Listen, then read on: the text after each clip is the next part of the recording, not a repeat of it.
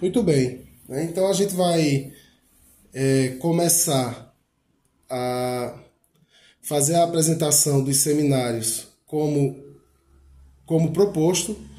Eu vou. Peço que vocês me digam se vocês estão vendo os slides. Estamos. Estão, né? Está mostrando, está vendo. Estou então, vendo. É, a gente vai trabalhar hoje com esse essa conferência, né? Esse texto, na verdade, é, esse texto é uma carta, é uma correspondência de Freud é, trocada com Einstein. Então, tirem daí do, dos remetentes aí a, a qualidade né, do texto, aquilo que o texto traz. É, e eu fiz, o, o nome do texto é Por que a Guerra? É, um, é, uma, é uma carta que Freud escreve, uh, Warum Krieg, né? Eu que estou tentando é, ganhar alguma intimidade com, com o idioma. E aí eu não pude, é, lendo, na própria leitura dessa carta, não fazer a inferência em relação à educação. Uma vez que no final da carta, Freud faz algumas indicações é, que nos remetem a, ao processo educativo como uma resposta civilizatória, uma resposta cultural à, à questão tão humana que é a guerra. Acho que, de início, o que a gente deve começar a compreender é que a guerra não é algo que vem de fora do ser humano, né? que esteja distanciada ou descolada da psique humana. A guerra é um fenômeno humano. E é interessante que a gente comece a perceber esse fenômeno, que é um fenômeno histórico, é um fenômeno econômico, é um fenômeno político, mas na carta é, de Freud a gente vê um pouco dos motivos, das motivações da guerra, das explicações né, para responder a, a questão título, das explicações de por que a guerra é, sob, sob a ótica psicanalítica, sob a ótica freudiana. Então, eu acho que é, é interessante a gente ter essa, essa perspectiva para não acharmos que a guerra é um fenômeno alheio né? e que não somos nós, seres humanos, que promovemos a guerra. E que tem também essa questão é, muito interessante e que existem as pequenas guerras que a gente combate e que a gente é, é, incita no nosso dia a dia e no âmbito da, da nossa individualidade. Então, é, são elementos psíquicos importantes que Freud vai fazer o levantamento e, e que também né, tem uma outra questão importante. Quem estuda Freud também estuda política. Né? Muitos é, é estudiosos ou críticos é, dizem que uh, a leitura de Freud ela, ela não abarca elementos políticos. É como eu, eu estou dizendo hoje. Nesse nosso encontro hoje, nós vamos falar de política, nós vamos falar de história e nós vamos falar de arte. Né? E claro que tudo isso também está imbricado. Ok, então eu fiz uma inferência em relação à educação, já que é a minha área de especialidade, e eu coloquei o título de Educação contra a Guerra. E fiz questão de colocar exclamação. Eu estava notando que eu, tudo que eu escrevo eu coloco exclamação e Freud deve explicar isso, só que Mário, como professor de língua portuguesa, também explica, né? Freud e Mário explicam essa minha obsessão pela exclamação. Muito bem, então é, o debate sobre o porquê a guerra é um debate político. Uh, a gente viu quando nós estudamos é, quando nós estudamos o mal-estar na civilização quando estudamos o mal-estar na civilização, a gente viu que aquele texto tem, em, em, em toda a sua parte introdutória, uma ligação muito forte com as ideias de Thomas Hobbes, né? com aquela ideia de que o homem é o lobo do próprio homem. E é muito interessante a gente é, perceber essa tradição, né, essa ligação de Freud com essa ideia, porque o conflito que existe do ser humano dentro da sociedade se inscreve exatamente nessa, nessa ideia de que na cultura, de que na civilização, a gente não pode ser. Né? A, a, a sociedade, a lei, a civilização ou a cultura, como diz Freud, é exatamente um impedimento da gente ser esse lobo, e daí as neuroses, e daí o mal-estar de estarmos na cultura, o mal-estar de estarmos uh, na civilização. Então, o contexto histórico da carta, uh, cujo título é Por que a Guerra, né, é o contexto histórico do fim da Primeira Guerra Mundial e da, da possibilidade de se organizar li, a Liga das Nações. E, claro, a guerra, a Primeira Guerra Mundial que ocorre entre 1914 e 1918, né, ela é consequência de lutas imperialistas, então, é, já para ir dando esse, é, esse toque né, psicanalítico, ela é uma guerra uh, que é resu resultado de lutas imperiais, então são os impérios europeus entrando em choque, a busca por poder, né, a busca por domínio, leva é, necessariamente a essa guerra, e o final dessa guerra traz um, um outro debate, uma outra discussão, que é justamente a organização da Liga das Nações, que é a, a instituição que depois vai é, originar a ONU, a Organização das Nações Unidas. E quando você lê a carta, você vê que está implícito ali um debate que ele se repete, inclusive hoje, na questão é, das Nações Unidas, que é o poder, né? esse poder que, que a gente abre mão, e, e olha como isso nos remete ao texto do, do Hobbes, o Leviatã, né? A ideia da gente abrir mão desse poder individual para que outra instituição ou outro possa organizar a nossa vida. E, e é exatamente isso que está em debate no início da carta de Freud para Einstein, essa questão se aquela instituição de fato vai ter o poder. Há um outro questionamento, né? Que também serve para a ONU, tanto serve para a Liga das Nações, no contexto da Primeira Guerra, quanto serve para a ONU. Então, quem regula o poder do poderoso? Né? Quem julga o juiz? Quem educa o professor? Há aqui um debate muito forte em relação às questões de poder e de quem né, é, é, regula o poder. Nós, seres humanos, temos a tendência a, a exercer esse poder. Eu, eu, acho que não existe vácuo né, de poder. Esse poder ele vai ser preenchido, essa relação de poder vai ser criada independente do, do espaço, contanto que haja humanos, a relação de poder se estabelece. Ok? Então vamos lá, né? É, Freud chama atenção para uma coisa muito interessante. É, para evitar a violência, para evitar a violência, só dois elementos podem ser importantes, né? A coação e a própria violência.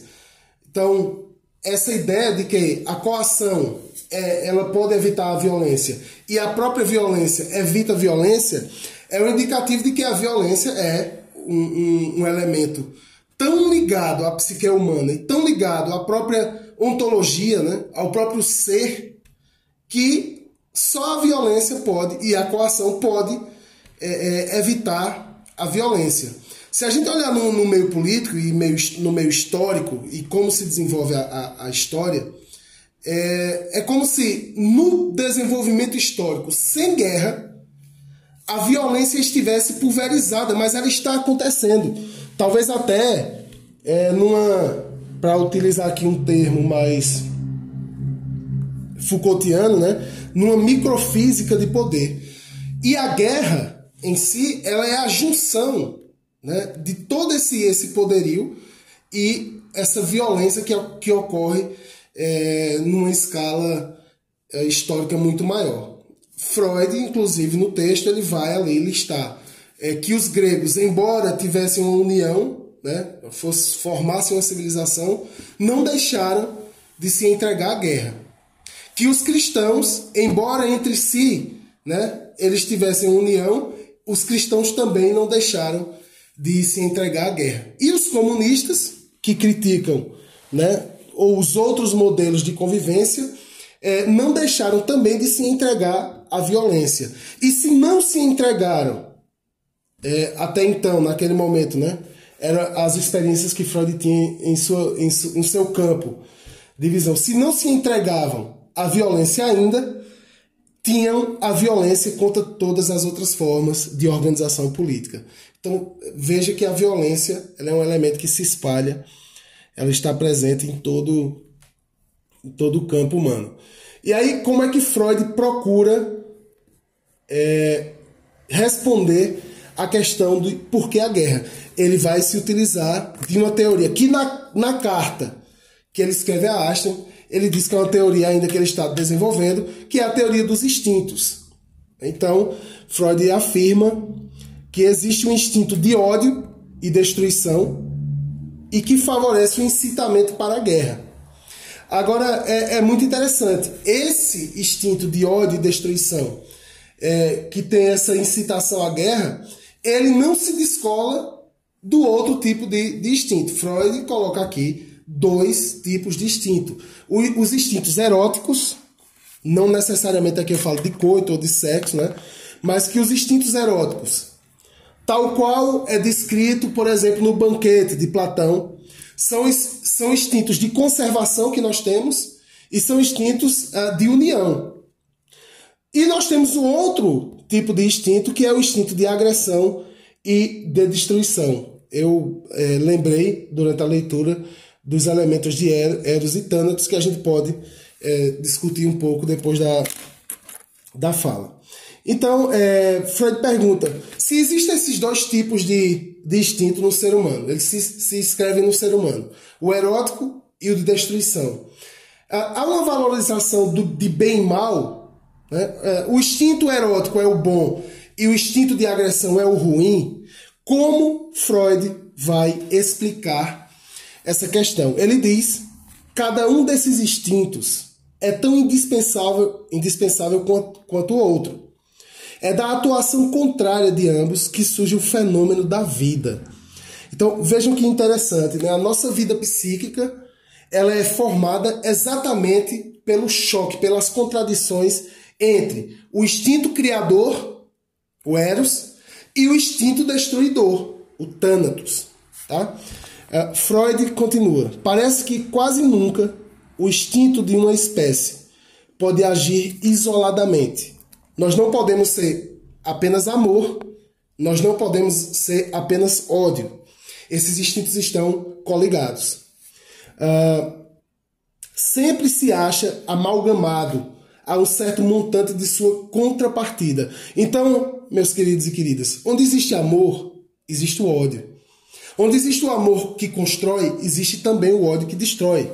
Tá? Essas coisas andam é, é, amalgamadas, separadas por uma linha muito tênue, que modifica sua meta ou permite alcançá-la. Tá? Freud ainda é, diz no mesmo texto o seguinte: assim, por exemplo, o instinto de autoconservação é certamente de natureza erótica mas necessita dispor de agressividade para fazer valer sua intenção.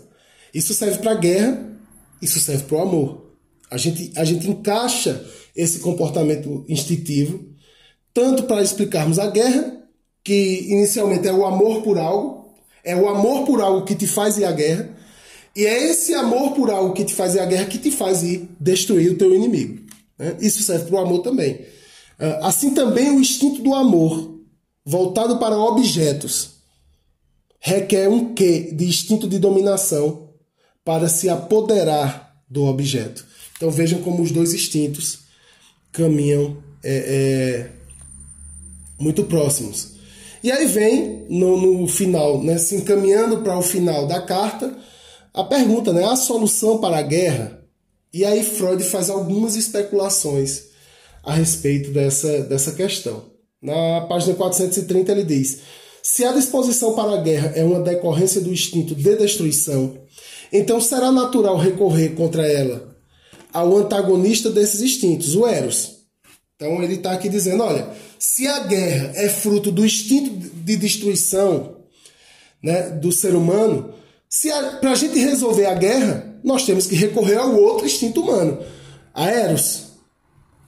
E, e, e isso é muito interessante, porque, é, ao meu ver, há uma contradição aqui importante.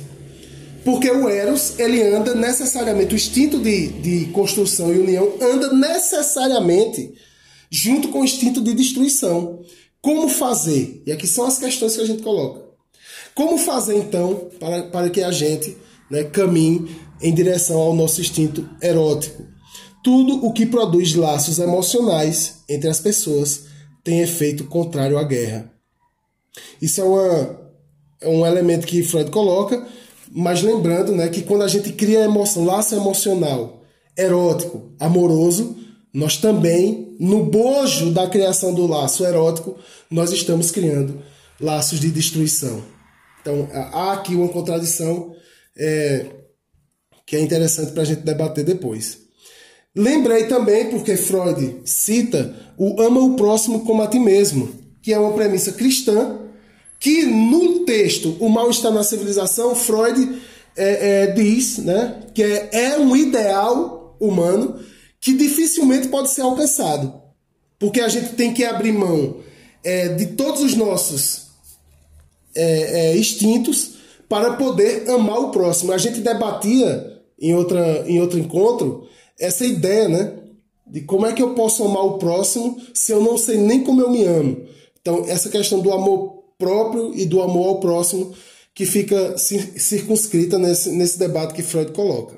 E aí Freud vem com uma questão. Eu aqui separei a resposta, a pergunta está aí no, no, na tela para que vocês vejam. Ele diz: Por que nos indignamos de tal forma com a guerra? Por que não a aceitamos simplesmente como mais uma das penosas desgraças da vida? Na página 432, Freud responde: ele diz, porque todo homem tem direito à sua própria vida. Porque a guerra aniquila vidas humanas plenas de esperança. Coloca o indivíduo em situações aviltantes. Obriga-o a matar outros, algo que ele não quer destrói preciosos bens materiais resultantes do trabalho humano e outras coisas mais. E além disso, em sua forma atual, a guerra já não oferece oportunidade de satisfazer o antigo ideal heróico. E no futuro, graças ao aperfeiçoamento dos meios de destruição, uma guerra significaria a eliminação de um ou até mesmo de ambos os adversários. Então, são questões que Freud vai colocando para responder né, a questão da guerra. Deixa eu me achar novamente aqui. E aí são os apontamentos que Freud nos dá é, para que a gente dê solução a uma questão que é tão, tão humano, demasiadamente humano, né? humana, que é a guerra. Os apontamentos são: o primeiro, a evolução cultural, a evolução civilizatória. Freud diz que consiste num progressivo deslocamento dos objetivos instintuais e na restrição dos impulsos instintuais. Então, Freud é, é, está aqui apontando que quanto mais a gente desloca para o, o instinto criador, a gente se afasta da guerra. Né? O que poderia mover esses instintos? O fortalecimento do intelecto. E aqui, quando Freud cita o fortalecimento do intelecto, aí eu vislumbrei a questão da educação, tá? Que começa a dominar a vida instintual. Então, na cabeça de Freud, o fortalecimento do intelecto vai aos poucos minar o nosso instinto de destruição. E claro, não tem como a gente não inferir que o fortalecimento do intelecto ele vai vir a, a partir de um processo educativo né, que faça com que o ser humano se afaste da violência. Uh, a, a, segunda hipótese, a internalização da tendência à agressividade, com todas as suas consequências vantajosas e perigosas.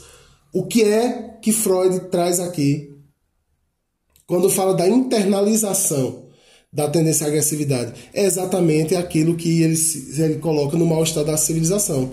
Quando a gente internaliza essa agressividade. Mas como lidar com essa agressividade internalizada? Talvez a educação possa é, é, dar respostas a essa questão. Tudo o que promove a evolução cultural também trabalha contra a guerra. E aí eu lembrei que Adorno, da Escola de Frankfurt, tem um texto importantíssimo é, intitulado Educação após Auschwitz. Isso já escrito num outro contexto, mas quando eu fui reler o texto, está lá Freud presente no debate, que pode nos dar alguns apontamentos né, sobre como a gente resolver a questão da guerra. Uh, não tem esse número aqui, tá? Mas são apontamentos que eu retirei desse, desse texto para a gente ver rapidamente aqui. O apontamento 1, a exigência que Auschwitz não se repita, é a primeira de todas para a educação. Então, nós, professores, nós temos que ter em mente todos os dias quando a gente entra em sala de aula, de que talvez uma das, um dos grandes motivos de ser professor é evitarmos que Auschwitz se repita. Mas vejam, tem uma implicação interessante aqui. Auschwitz não é necessariamente o campo de concentração ou o campo de extermínio. Auschwitz é quando um dos nossos alunos quer destruir o outro porque o outro tem uma opção sexual diferente. É quando um dos nossos alunos quer destruir o outro porque o outro tem uma cor diferente. Isso é Auschwitz. A gente não pode, quando a gente fala de educação, pensar em Auschwitz a, a, materialização de um campo de concentração e de um campo de extermínio. São todos os pequenos elementos de destruição que apontam né, no dia a dia, na sala de aula, na convivência na escola, na convivência na sociedade, e que nós temos, como educadores, a, a, a incumbência de evitar. Toda a educação, então, tem que vir nessa direção. Tá? Apontamento 2. Qualquer debate acerca de metas educacionais carece de significado e importância frente a essa meta, que Auschwitz não se repita. Eu poderia aqui e não vou fazer para que a gente não se alongue ainda mais, trazer todo o debate a respeito da educação após Auschwitz para o Brasil atual. Creio que vocês já podem inferir aí, já estão inferindo. Infelizmente eu não estou vendo vocês em função do, dos slides. Quanto debate, quantos apontamentos, quantos micro Auschwitz nós estamos é, é, vivenciando ultimamente no Brasil. Apontamento 3 Dentre os conhecimentos proporcionados por Freud, efetivamente relacionados inclusive à cultura e à sociologia, um dos mais perspicazes parece-me ser aquele de que a civilização, por seu turno, origina e fortalece progressivamente o que é anticivilizatório. Olha que contradição. Se eu trouxer esse, esse, esse ponto do debate, por exemplo, para o marxismo, tá? é a mesma contradição que Marx aponta. Né? O, a, o próprio desenvolvimento civilizatório traz todos os desenvolvimentos anticivilizatórios. Se eu trouxer para um debate econômico, eu poderia dizer o próprio capital, no seu, no seu desenvolvimento, tem em si as contradições do anticapitalismo. Né? Isso Freud traz para o elemento civilizatório. Justamente no que se diz respeito a Auschwitz, os seus ensaios, o mal-estar na, o mal na cultura, é, lembrando que Freud utiliza a palavra cultura né, e não civilização, e psicologia de massas e análise do eu mereceriam a mais ampla divulgação, se a barbárie encontra-se no próprio princípio civilizatório. Uh, então, pretender, pretender se opor a isso tem algo de desesperador. São textos aqui, são apontamentos de textos que a gente pode utilizar depois em debates posteriores. Uh, quatro, é preciso buscar as raízes nos perseguidores e não nas vítimas. Assassinadas sob o pretexto mais mesquinhos, torna-se necessário o que a esse respeito, uma vez denominei de inflexão em direção ao sujeito. Há aqui um debate sobre o sujeito bem interessante que a gente pode é, é, fazer também. É preciso reconhecer os mecanismos que tornam as pessoas capazes de cometer tais atos. Freud já faz esses apontamentos na teoria dos instintos, por exemplo. Tem muita coisa aqui, mas eu não quero me alongar. Eu vou utilizar mais quatro minutos, tá? A gente é, terminar. Então, eu vou, vou aqui no apontamento 6, pra gente, no 5, para a gente não. E, e, vou até o 6, ok? Quando falo de educação após Auschwitz, refiro-me, diz Adorno, a duas questões. Primeiro, a educação infantil, sobretudo na primeira infância, porque a gente tem é, nas escolas hoje, né? Quando a gente vê a maneira como. Claro que isso é um, um, um fenômeno totalizante, mas nós temos verdadeiras, com licença, Mário, receitas para se fazer monstros. Né? A educação é, não evita que essa receita seja posta em, em, em movimento. E aí ele aponta, olha, é a educação infantil. É aquela que vai evitar que Auschwitz se, se reproduza. Sobretudo na primeira infância. E além disto, ao esclarecimento geral, que produz um clima intelectual, cultural e social que não permite tal repetição. Portanto, um clima em que os motivos que conduziram ao horror tornem-se, de algum modo, conscientes. E aí, nos outros apontamentos, né, é, Adorno vai, vai tratar é, de questões de como nós procedermos, e ele coloca a sociologia, e aqui eu, eu, eu vou falar de ciências humanas, tá? como uma forte, uma ferramenta muito forte para que se evite as barbáries. A gente sabe que essa ferramenta é forte, mas não tem sido eficaz, porque Auschwitz tem se repetido. Auschwitz tem no nosso cotidiano, e aqui eu não falo só de Brasil, né? eu falo de mundo, Auschwitz se repete cotidianamente. Amanhã de manhã, Auschwitz, Auschwitz vai se repetir né? em escolas, em empresas, uh, na internet, na, no nosso discurso de ódio que todos nós promovemos quando a gente se contrapõe ao outro, é, na nossas, nas nossas formas de incitar uma polarização política, amanhã Auschwitz vai estar aberta para que a gente entre nela e provoque horrores, se utilizando do nosso instinto erótico, né, que está coligado com o instinto uh, de destruição. É isso, senhores. Eu espero que tenha sido esclarecedor.